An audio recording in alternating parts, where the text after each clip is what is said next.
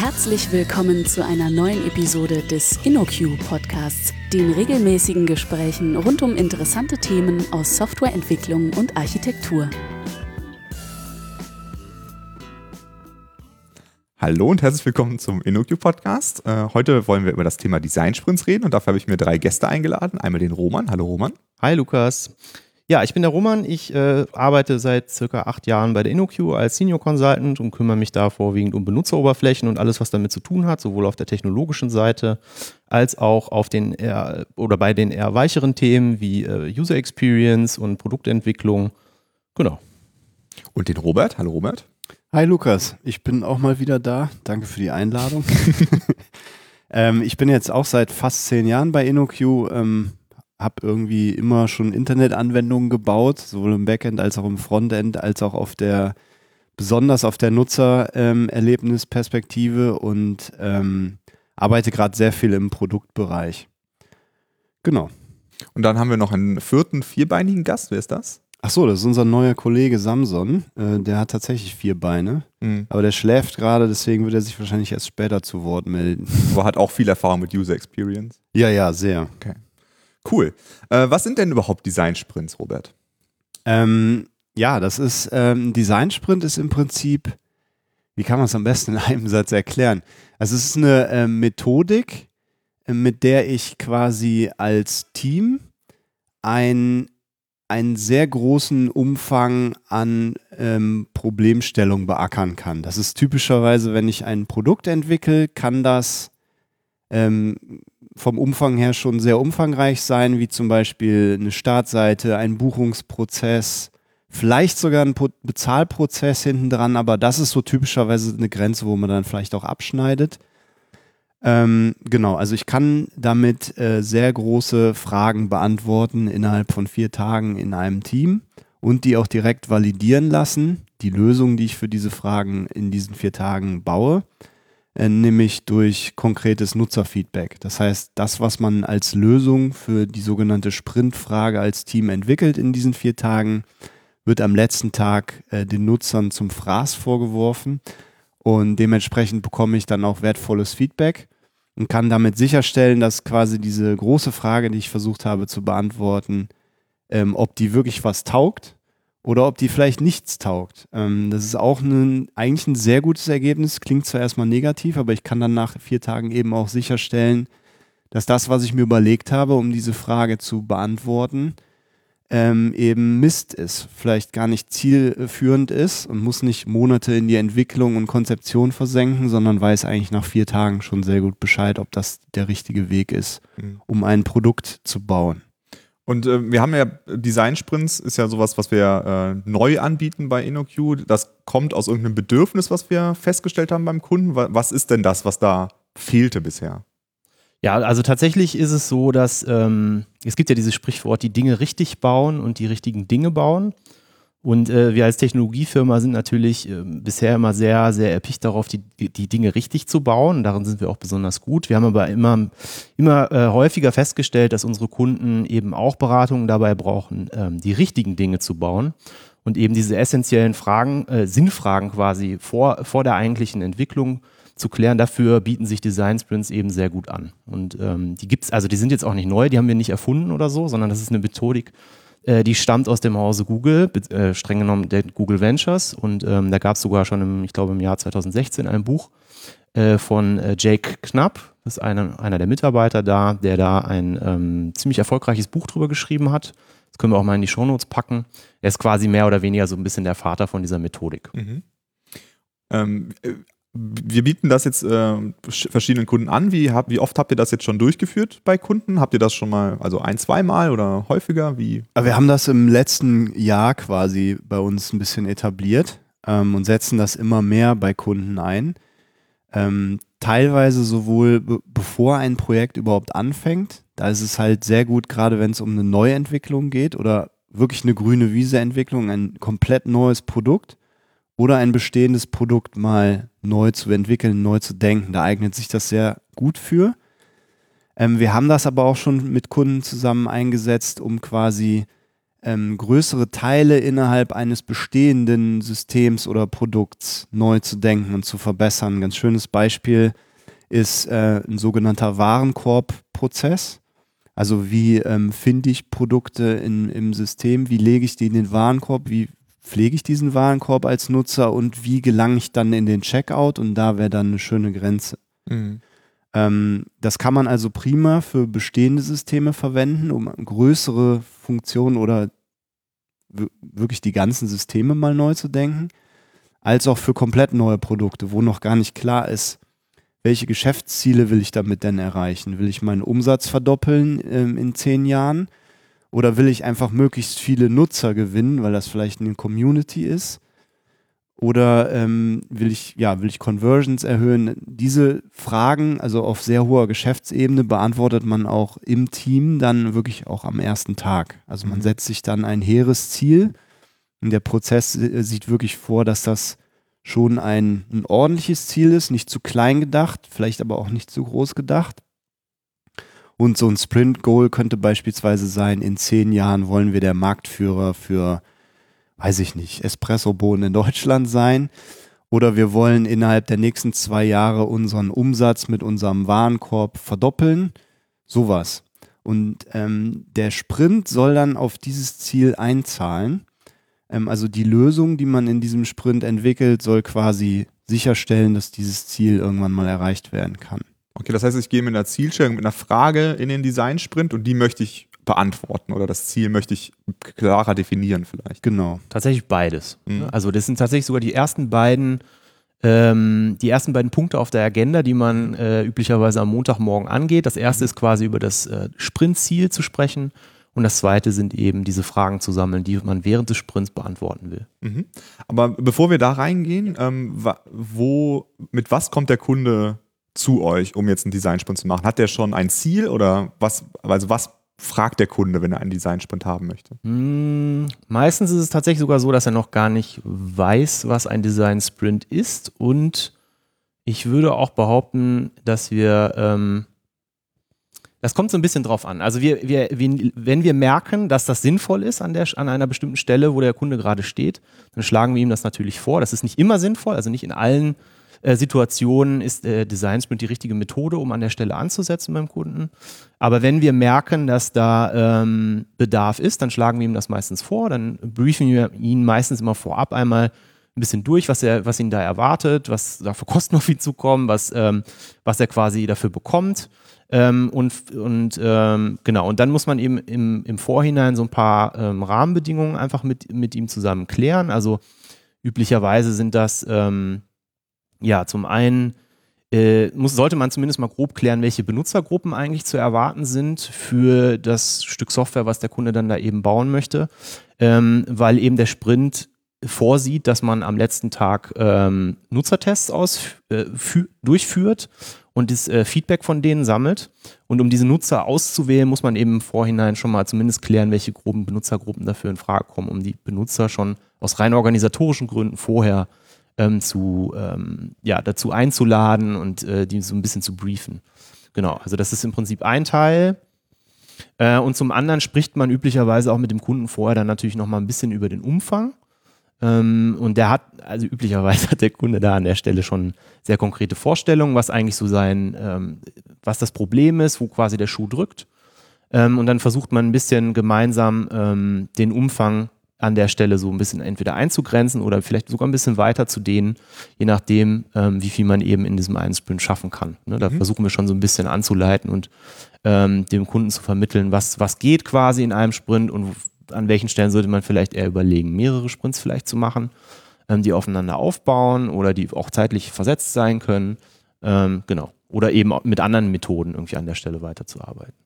Aber das heißt, das ähm, Ermitteln der Benutzer, also der, der Zielgruppe, ist nicht Teil des Designsprints. Das ist etwas, was vorher schon passiert. Ja. Auch sowas wie Erstellen von Personas, das gehört nicht dazu. Genau, also diese ganzen üblichen Research-Methoden, die gehören eigentlich nicht in den Sprint rein. Also für uns gehört es eigentlich zum guten, zum guten Ton, sage ich mal, das im Vorhinein äh, so ein bisschen zu erfragen und da auch schon mal so ein bisschen ähm, ja, uns schlau zu machen, damit wir eben einfach in den Sprint reinstarten können. Und nicht so viel ähm, ja, Verluste entstehen. Es gibt zwar eine, ähm, einen äh, Bereich, gerade am ersten Tag, wo man ein bisschen über, ähm, äh, wo man mit Experten darüber spricht, was eigentlich die Anwendung ist, was sie tut, wer darin arbeitet, aber eigentlich sind diese typischen Research-Themen, die sind eher im Vorfeld anzusiedeln. Und wir machen das meistens sogar auch bis zu einem gewissen Grad, aber eben nicht in Form von, wir bauen jetzt nicht im Vorhinein irgendwelche Personas für den Kunden mhm. zusammen oder so. Das machen wir eigentlich nicht. Okay, ähm, und wenn man jetzt so einen Design-Sprint starten möchte, wen muss man denn da mitbringen? Also wer, wer ist dabei? Wie viele Leute sind das? Fünf, zehn, zwanzig? Also ein guter Umfang ist ähm, so roundabout fünf Leute. Ähm, wir hatten schon den Fall, dass das acht waren. Ähm, dann steigen aber die, ähm, steigt generell der Zeitaufwand immens und man muss an den Pausen kürzen und so weiter und so fort, weil die Teammitglieder quasi sehr viele Lösungen produzieren in so einem Sprint man sagt auch, äh, das Buch spricht auch ganz schön davon, ähm, dass man als Team zusammen alleine arbeitet. Mhm. Also das Team ist quasi immer zusammen in einem Raum, aber es gibt sehr viel ähm, zeitintensive Phasen, wo jeder für sich in Eigenarbeit äh, Lösungen produziert. Solution Sketches nennt, nennt man das unter anderem. Ähm, und wenn man natürlich viele Leute in so einem Sprint hat, dann steigt natürlich die Zahl der Lösungen, die produziert werden. Und ähm, das Voting der Lösungen, das folgt danach, nimmt dann natürlich auch sehr viel mehr Zeit in Anspruch. Und generell alles, was man tut, wird einfach sehr viel länger.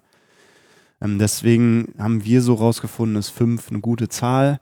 Acht weniger mhm. geht auch noch, aber wir raten generell davon ab weniger als fünf müsste man schauen, ob man dann noch ähm, die Perspektiven so abgedeckt kriegt, die man eigentlich haben will in so einem interdisziplinären Team. Man will nämlich auf keinen Fall nur Entwickler da sitzen haben. Man will aber auch nicht nur Designer da sitzen haben, man will eigentlich eine gute Mischung haben. Ne? Mhm. Also idealerweise habe ich eine UX-Person in dem Team, eine Person, die die technische Entwicklung ähm, so ein bisschen abdeckt. Ähm, dann will ich vielleicht je nach worum es denn so geht in der Frage. Will ich einen Marketingmenschen dabei haben? Ich will vielleicht den CFO dabei haben, wenn das irgendwie Sinn macht. Ne? Und ähm, damit ich direkt eine möglichst breite ähm, Meinungsperspektive da reinkriege in das Team. Mhm. Also wenn man so eine Mischung von fünf ähm, interdisziplinären Menschen aus dem Unternehmen hat, dann ist das mit Sicherheit eine gute Sache. Mhm. Und äh, wenn man äh, jetzt, äh, also wenn ihr jetzt äh, zu einem Kunden kommt, äh, zu einem Design-Sprint, äh, wen bringt ihr da mit zum Kunden? Also wir bringen typischerweise ähm, einen Facilitator mit. Das ist im Prinzip nichts anderes als ein Moderator, der quasi diese vier Tage ähm, komplett anleitet, moderiert, ähm, aber auch viel das ist ja auch viel Wissensvermittlung. Also es ist kein Training, aber die Teilnehmer lernen natürlich sehr viel. Ne? Im Prinzip mhm. kann man dann so einen Sprint auch irgendwann mal alleine durchführen, ohne uns. Aber generell ist es immer gut, zumindest in der Moderatorenrolle, ähm, weil halt eben viel moderiert werden muss und es oft auch interne Gräben so ein bisschen gibt, kann passieren, dann ist es immer gut, eine externe Perspektive zu haben. Wen wir noch ähm, häufig mitbringen müssen, sind ähm, ein bis zwei äh, weitere Kollegen oder Kolleginnen von uns, äh, wenn es darum geht, ähm, den Prototypen selber zu bauen an dem Mittwoch.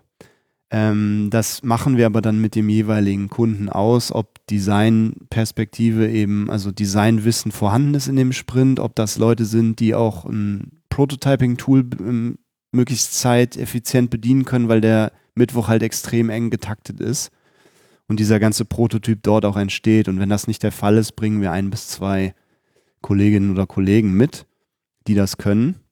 Das machen wir aber von Fall zu Fall, entscheiden wir das, was am besten passt. Mhm. Okay, jetzt äh, reden wir mal über den Ablauf. Also wenn, also wir sagen mal, der Sprint geht von Montag bis Donnerstag, das ist so schön einfach. Ähm, was passiert am Montag? Ähm, tatsächlich gibt es sogar, also ursprünglich muss man kurz vielleicht noch einen Schritt äh, zurückgehen. Mhm. Ähm, tatsächlich ist die Methode ursprünglich angedacht gewesen auf äh, die vollen fünf Tage.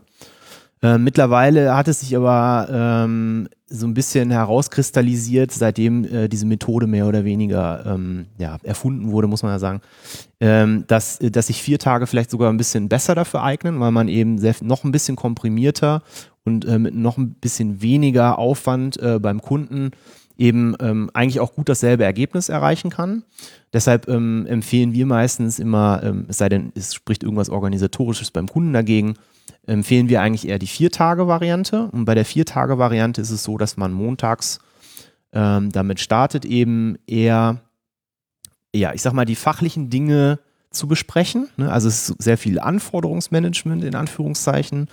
Äh, man startet eben, äh, wie vorhin schon erwähnt, mit der, mit der eigentlichen, äh, mit dem eigentlichen Sprintziel, dann mit den Fragen, die man klären möchte.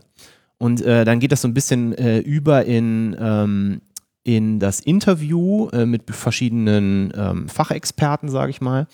Und die können, das können sowohl Personen sein, die selber am Sprint teilnehmen, das können aber auch Personen aus der Organisation sein, die dann eben eingeladen werden für einen kleinen Plausch. Ne? Und dann ähm, sitzen im Prinzip die, äh, die Sprint-Teilnehmer daneben und führen ein offenes Gespräch mit den Personen, die dann da drin sind und erfragen denen ganz viele Löcher in den Bauch. Ähm, an der Stelle ist es übrigens auch sehr gut, wenn man Externe dabei hat, ähm, weil häufig ähm, naja, die Kunden dazu neigen, ja in so einem, in so einem Tunnel zu sein oder sich sehr, sehr stark schon auf ihr Produkt einzugeschossen zu haben und äh, da ist es häufig sehr hilfreich, wenn jemand von außen blöde Fragen stellt. Ne? Mhm. Also, Gerade die, die simplen und einfachen Fragen äh, oder Sinnfragen, die werden, ähm, werden häufig gar nicht mehr so wirklich wahrgenommen. Da ist es auch an der Stelle sehr gut, wenn man da jemanden dabei hat, der von außen kommt und das Ganze erstmal verstehen muss, weil das dazu führt, dass man eben auch über die sehr einfachen und ähm, ja eher, eher grundlegenden Dinge redet.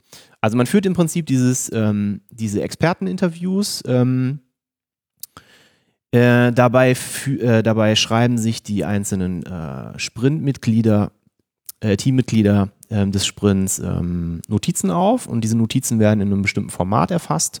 Es sind die sogenannten How might we's oder wie können wir. Ähm, Notizen, also das Format ist einheitlich, damit man eben am Ende ähm, die Notizen aller Mitglieder schön sammeln kann, vergleichen kann und eben auch bewerten kann. Ähm, und das tut man in einem definierten äh, Zeitraum, so wie man eigentlich jede Tätigkeit oder jede Technik des Sprints in einem bestimmten, in einer fixen Timebox quasi durchführt. Dafür ist der Moderator so ein bisschen äh, zuständig, die Timebox an der Stelle einzuhalten. Ähm, und dann werden diese Notizen gesammelt. Und diese Notizen dienen dazu, eben Potenziale freizusetzen oder äh, essentielle Fragen mehr oder weniger zu stellen. Weniger äh, kritische Sprintfragen, wie man am Anfang stellt, sondern eher wie könnten wir dies und das lösen? Ne? Wie könnten wir das und das Problem angehen? In einer sehr positiv formulierten Art und Weise einfach aufzeigen, welche Dinge können wir jetzt angehen im Sprint und welche dienen uns dazu, das Produkt besser zu verstehen ähm, und eine optimale Lösung zu generieren. Und wenn man diese ganzen Notizen am Ende äh, gesammelt hat, dann ähm, sucht man sich im, in der Gruppe zusammen ähm, die raus, die quasi sehr essentiell sind für diesen Sprint und dann geht äh, mit der nächsten Technik äh, geht es dann einher, dass man eine große Landkarte sich im Prinzip aufmalt, ähm, auf der man ähm, auf der linken Seite beginnend ähm, mit den eigentlichen ja, Aktoren in diesem, äh, in, mit diesem Produkt äh, mehr oder weniger sich eine Karte aufzeichnet, an welchen Stellen quasi es Interaktionspunkte gibt mit, mit einem darunterliegenden Produkt, sei es jetzt Software oder irgendwas anderes. Ähm, und dann malt man sich im Prinzip verschiedene Phasen auf ähm, in der horizontalen. Ähm, und da beginnt man üblicherweise in der Discovery-Phase, also wie findet dieser Aktor zu diesem Produkt? Und dann bewegt man sich quasi auf dieser Landkarte ähm, schrittweise in, in die rechte Seite der Karte. Also es ist ein bisschen schwierig zu erklären, ohne mhm. dass man das zeigt. Aber die Karte ist im Prinzip unterteilt eben in diese Discovery-Phase, dann in die ähm, eigentliche ähm, äh, Learn-Phase. Also er macht sich mit dem Produkt ein bisschen vertraut. Dann benutzt er das Produkt, das ist die Use-Phase. Ähm, und das ist meistens die, an der man sehr interessiert ist. Ne? Und dann malt man sich im Prinzip so einen äh, sehr ungeordneten, lustigen Graphen auf. Der hat ja nichts mit UML oder sowas zu tun, sondern der ist sehr ähm, sehr, sehr ähm, ja, roh und, und ganz bewusst äh, auch so gehalten, weil man sehr viel darin rumkritzelt und teilweise eben diese Karte auch nochmal anpasst, wenn die Experten irgendwie vor ähm, interviewt werden. Da besteht sehr viel Diskussionspotenzial meistens darüber. Aber insgesamt dient das dazu, ein, ein äh, gemeinsames Verständnis aufzubauen innerhalb von diesem Sprint-Team.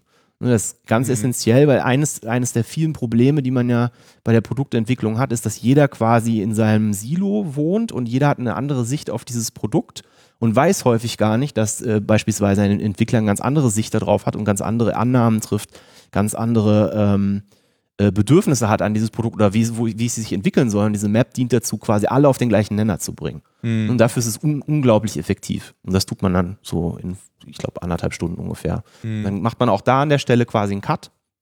Dann geht es weiter.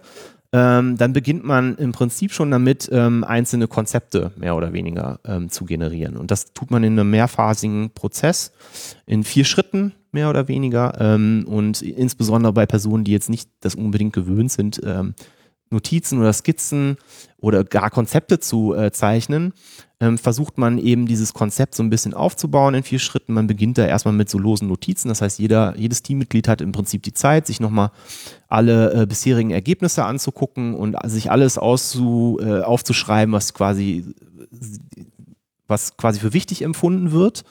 In einem zweiten Schritt fängt man dann eben an, diese Notizen noch so ein bisschen zu erweitern um einzelne Skizzen. Und im dritten Schritt versucht man ähm, sehr schnell viele Varianten zu erstellen von vielleicht einer Idee, die man dann dazu hat. Ähm, das dient so ein bisschen auch zur, zur Fingerübung, zum Lockern irgendwie, um da ein bisschen reinzufinden. Und dann hat man nochmal einen ganz großen Block am Ende des Tages, wo man eben das einzelne äh, oder das eigene Konzept ähm, in Form von äh, drei querformatigen DIN A4-Seiten aufmalt und dazu auch sehr viel schreibt, insbesondere wie die eigene Idee dieses Konzeptes für dieses Produkt im Prinzip auszusehen hat. Und ähm, dann schließt man im Prinzip den ersten Tag ab. Also man, ähm, man hat am Ende des Tages schon ähm, Konzepte von jedem ähm, Teammitglied in diesem Sprint. An, die hängt man sich auch schön auf. Ne? Also man, wie alles, was ich gerade erzählt habe, wird im Prinzip auf, ähm, auf Papier getan oder auf Whiteboards an der Wand, ist alles sehr visuell und bleibt auch für die komplette Dauer des Sprints in diesem Raum hängen. Ne? Also Mhm. dieses, dieses Wissen, was man sich da aufgebaut hat, das ist nicht auf einmal wieder weg, weil die Leute aus dem Raum gehen, sondern es bleibt alles sehr transparent überall hängen. Mhm. Und dann hat man am Ende des Tages ähm, eben diese fünf Konzepte, wenn denn fünf Teilnehmer dabei waren. Und dann macht, dann schließt man im Prinzip den ersten Tag ab. Okay. Und wie geht's dann am zweiten Tag weiter? Am zweiten Tag geht es quasi mit so einer Vernissage weiter. Mhm. Es werden äh, Getränke gereicht und die Leute müssen dann durch den Raum gehen, durch die Arbeitshöhle. Also das mit den Getränken ist optional. ähm, sich nochmal angucken, was denn so am Vortag produziert wurde von ähm, dem Team. Und dann, um das ein bisschen abzukürzen, geht man in so einen Voting-Prozess über. Der ist auch sehr äh, spielerisch und visuell. Es werden so Dot-Stickers verteilt. Und dann kann jeder auf diesen Konzepten, die dann an den Wänden hängen, äh, Dinge voten oder bepunkten, die er, die er oder sie besonders cool findet. Ne? Also das kann entweder das ganze Konzept sein, dann mache ich meinen Punkt außen am Rahmen dran, aber wenn jetzt zum Beispiel irgendwie eine coole Mikrointeraktion sich jemand überlegt hat, ähm, spielerisch was in Warenkorb legen, dann mache ich eben meinen Punkt da dran. Mhm. Jeder hat eine gewisse Menge von Punkten. Ähm, und ich kann auch mehrere Punkte an eine Sache machen, wenn ich die pushen will, weil ich die eben so genial finde. Äh, wichtig dabei ist auch, dass es anonym, also es stehen keine Namen an den äh, Lösungsansätzen, damit man eben, klar, im kleinen Team weiß man so, wer die Sauklaue hat und von wem das Konzept A ist. Aber ähm, man, man weiß nicht, jeder weiß nicht, wer was gemacht hat, so Mhm. grob. Und ja, dann findet so ein Voting statt und wichtig dabei zu sagen ist vielleicht noch, dass es in den Teamrollen auch immer einen Decider geben muss. Also einen Entscheider, der immer alles übersteuern kann. Also so ein Design-Sprint ist kein basisdemokratischer Prozess. Ähm, der nimmt sich halt den Realitäten aus der Produktentwicklung an ähm, und man sagt halt, dass ein wohlwollender Diktator oftmals eine ganz gute Sache ist in so einem in Entscheidungsprozessen im Team, um einfach Dinge auch abzukürzen. Und ähm, das Schöne bei der Sache ist, durch dieses Voting ergibt sich für den Decider ein Bild, was vielleicht so viele Leute gut finden und wohin die Reise gehen könnte mit der Lösung. Aber er ist auch völlig frei, die Lösung zu voten, dass es mit, dass die jetzt im Rest des Sprints umgesetzt werden soll, die keine Punkte bekommen hat, weil er vielleicht sagt, ihr habt das äh, große Ganze noch nicht verstanden oder ich, ich will, ich will richtig was riskieren, ich gehe jetzt darauf, wo was nicht so offenkundig ähm, nützlich ist. Ähm, der ist da vollkommen frei. Das haben wir aber selten bisher gehabt, dass wirklich eiskalt alles übervotet Mhm. wurde. Oftmals ist das sehr hilf hilfreich für den Entscheider zu wissen, ähm, was favorisieren denn meine anderen Teammitglieder so. Und ja, genau, dann pickt der Decider quasi eine Solution, mit der es weitergehen soll und die wird dann im Rest des Sprints ausgearbeitet in Form von einem ähm, Prototypen. Das findet am Mittwoch statt. Ähm, und dieser Prototyp wird dann, wenn er fertig ist, am Donnerstag komplett von Nutzern getestet. Mhm. Um nochmal zurückzukommen, ähm, dieser Mittwoch ist eigentlich äh, für viele der anstrengendste Tag, weil dann schon zwei intensive Tage hinter den Leuten liegen und dann muss aber das Ganze noch gebaut werden. Ähm, genau, und dann typischerweise gibt es da auch so verschiedene Teamrollen. Ähm, Du redest über den Donnerstag, ne? nee, über den Mittwoch, Ja. genau. Da wird ja der Prototyp gebaut. Am Donnerstag ist alles vorbei, Mhm. weil am Donnerstag laufen die Tests und dann war es das. Mhm. Und am Mittwoch ähm, empfehlen wir zumindest ähm, zwei Stitcher. Ein Stitcher ist jemand, der alles zusammensetzt. Und das sind im Endeffekt die, die den Prototypen in einem Prototyping-Tool bauen. Wir nutzen dafür gerne Figma. Ähm, das Buch, das Sprintbuch empfiehlt beispielsweise Keynote, was ja eigentlich auch nichts ist als ein Vektorgrafikprogramm, mit Mhm. dem ich auch interaktiv Dinge zusammenführen kann. Ähm, wir finden aber Figma da geeigneter an der Stelle. Aber es Was kann, ist das? Ist ein Vektorgraph. das ist im Prinzip auch ein Vektorgrafikprogramm mit Prototyping-Funktionen und vor allen Dingen ähm, Remote-Kollaborierungsfunktionen. Ähm, können wir vielleicht auch mal einen Podcast drüber machen. ja. Genau, und dann ähm, baut das Team konkret diese zwei Stitcher, diesen Prototypen zusammen. Die anderen sitzen nicht tatenlos daneben. Äh, es gibt noch andere Rollen, zum Beispiel den Gatherer.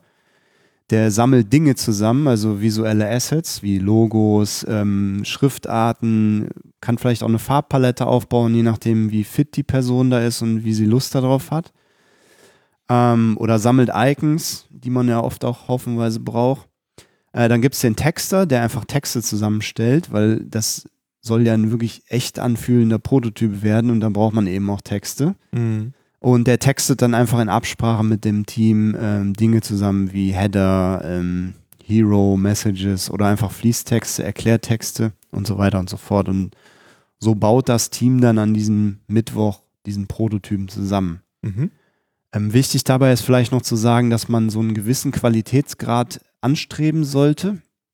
Es muss keine, sollte keine Software sein, auf keinen Fall. Also man sollte nichts programmieren, weil da ist der Aufwand zu groß und dann schafft man den Prototypen einfach nicht an diesem einen Mhm. Tag.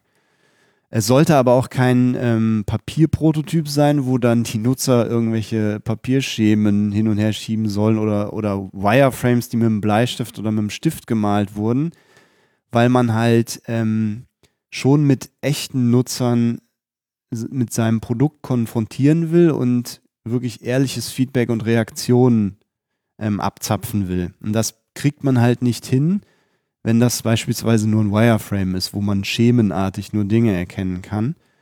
Ähm, da sagen, da sind die Nutzer so damit beschäftigt, mental ähm, diesen ähm, Übersetzungsprozess in ein echtes UI im Kopf zu machen, ähm, dass sie das hindert davon, äh, also die hält das so ein bisschen ab davon, sich da wirklich in den Flow reinzuhängen und Aufgaben zu lösen, weil die sollen ja Aufgaben lösen, damit wir die Reaktionen mitschreiben. Mhm.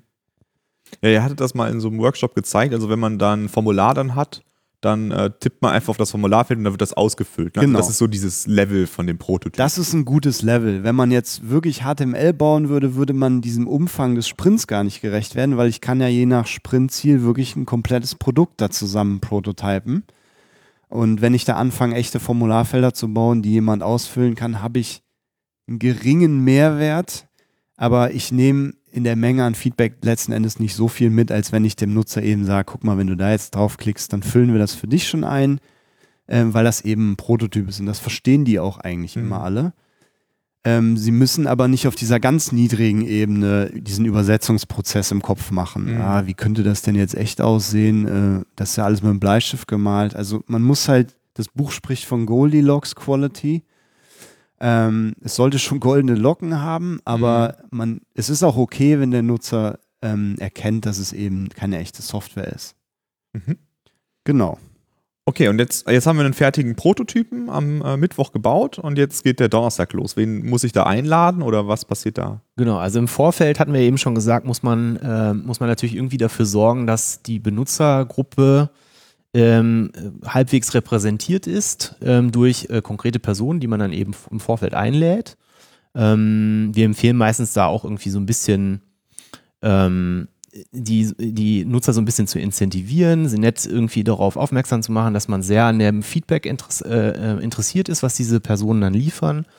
Wir sprechen da an der Stelle auch häufig lieber von Nutzern und nicht von Testern. Ne? Also Test hat immer so ein, gerade bei Nutzer, Tests äh, den negativen ähm, Touch, dass, dass man oder dass äh, vielleicht auch die Personen, die dann daran teilnehmen, das Gefühl haben, dass sie selbst getestet werden. Aber das ist ja gar nicht der Fall. Also man möchte ja wirklich das Produkt testen und ist darauf angewiesen, dass man eben ehrliches Feedback bekommt. Mhm.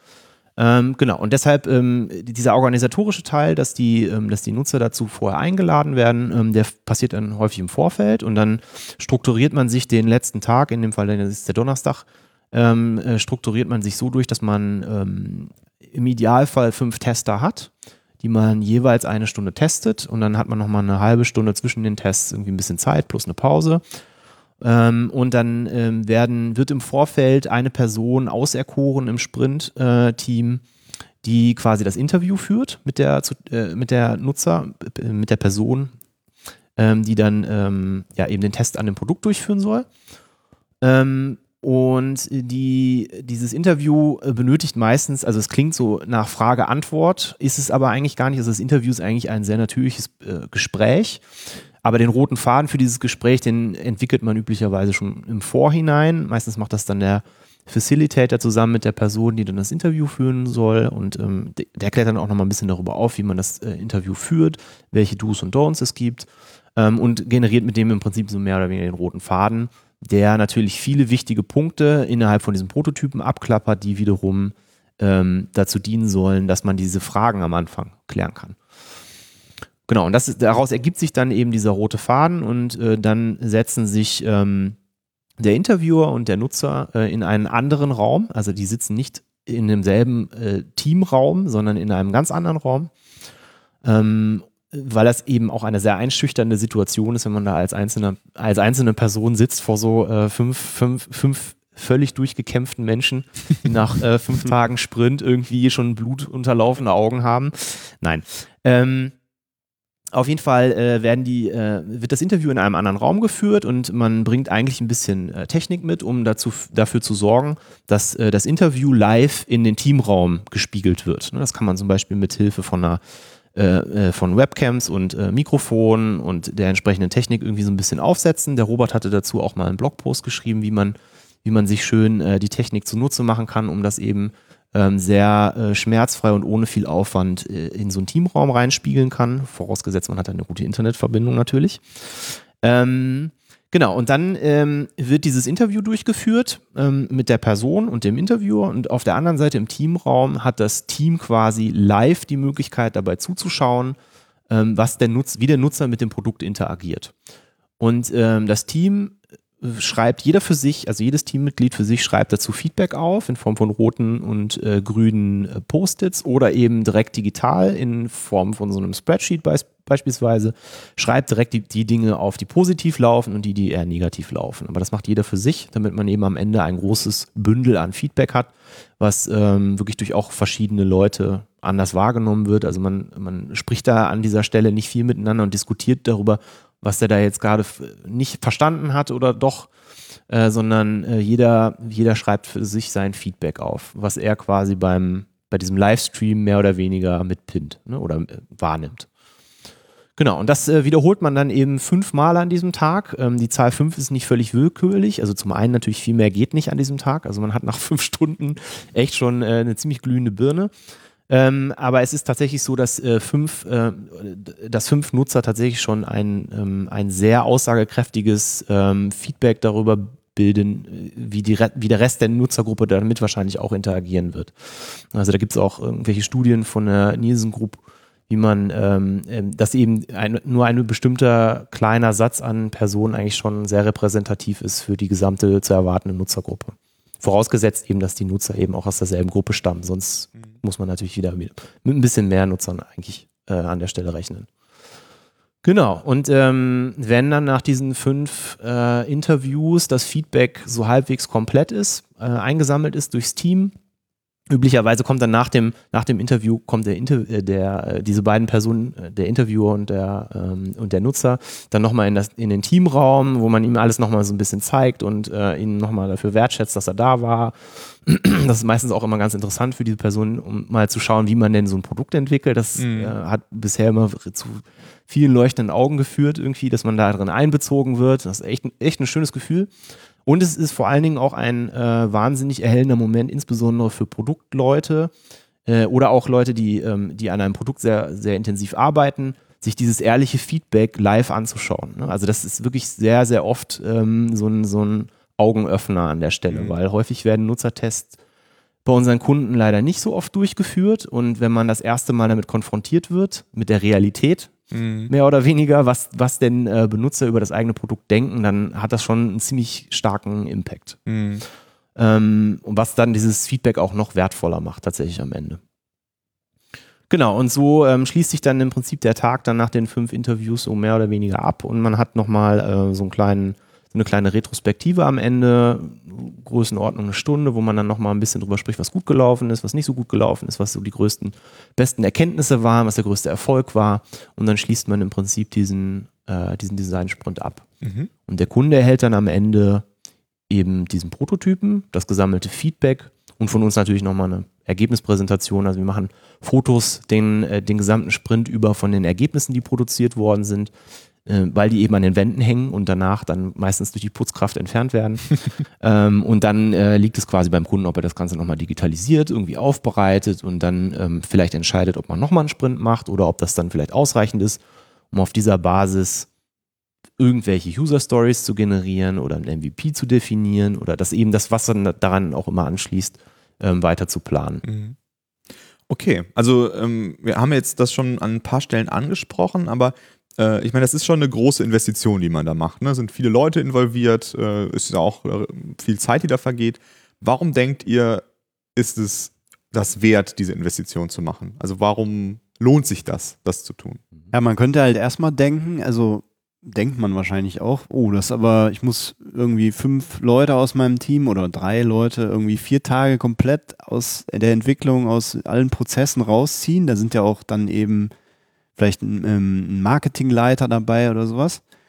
Ähm, und dann muss ich äh, noch den äh, Nasen von InnoQ Geld geben, dass sie mhm. uns eben dabei begleiten und das mit uns durchführen.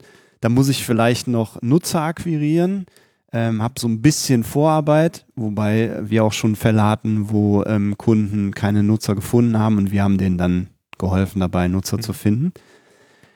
Ähm, das wirkt erstmal ein bisschen teuer. Aber wenn man äh, das in Korrelation setzt mit dem, was man da so tackeln kann an Problemen, ist das halt ein Witz. Mhm. Weil ich investiere vier Tage mit fünf Leuten ähm, und habe quasi je nach Umfang des Sprint Goals mein komplettes Produkt oder einen sehr großen Teil davon quasi in einem Best Guess und nicht nur in einem Guess, das ist der entscheidende Unterschied, ähm, entworfen und schon validiert. Das heißt, ich kann mich hausintern, kann ich mich gegenüber der Geschäftsleitung durchsetzen und sagen, hier, das ist der richtige Weg, weil das Nutzerfeedback das gezeigt hat. Oder ich kann eben sagen, lass uns das nicht weiter verfolgen, diese Strategie, weil das Nutzerfeedback hat eben gezeigt, es ist Mist. Mhm. Ähm, und was sind da vier Tage? Also wir kennen, glaube ich, alle die Situation, wo wir mit Teams Monate oder Jahre Dinge entwickelt haben, nämlich Guesses implementiert haben, die wir mal hatten, die wir mal gemacht haben. Und es hat sich dann gezeigt, das ist vollkommen am Ziel vorbei oder es mhm. dient nicht dem Ziel. Ich mache damit nicht mehr Umsatz, ich mache damit nicht mehr Conversions oder sonst was.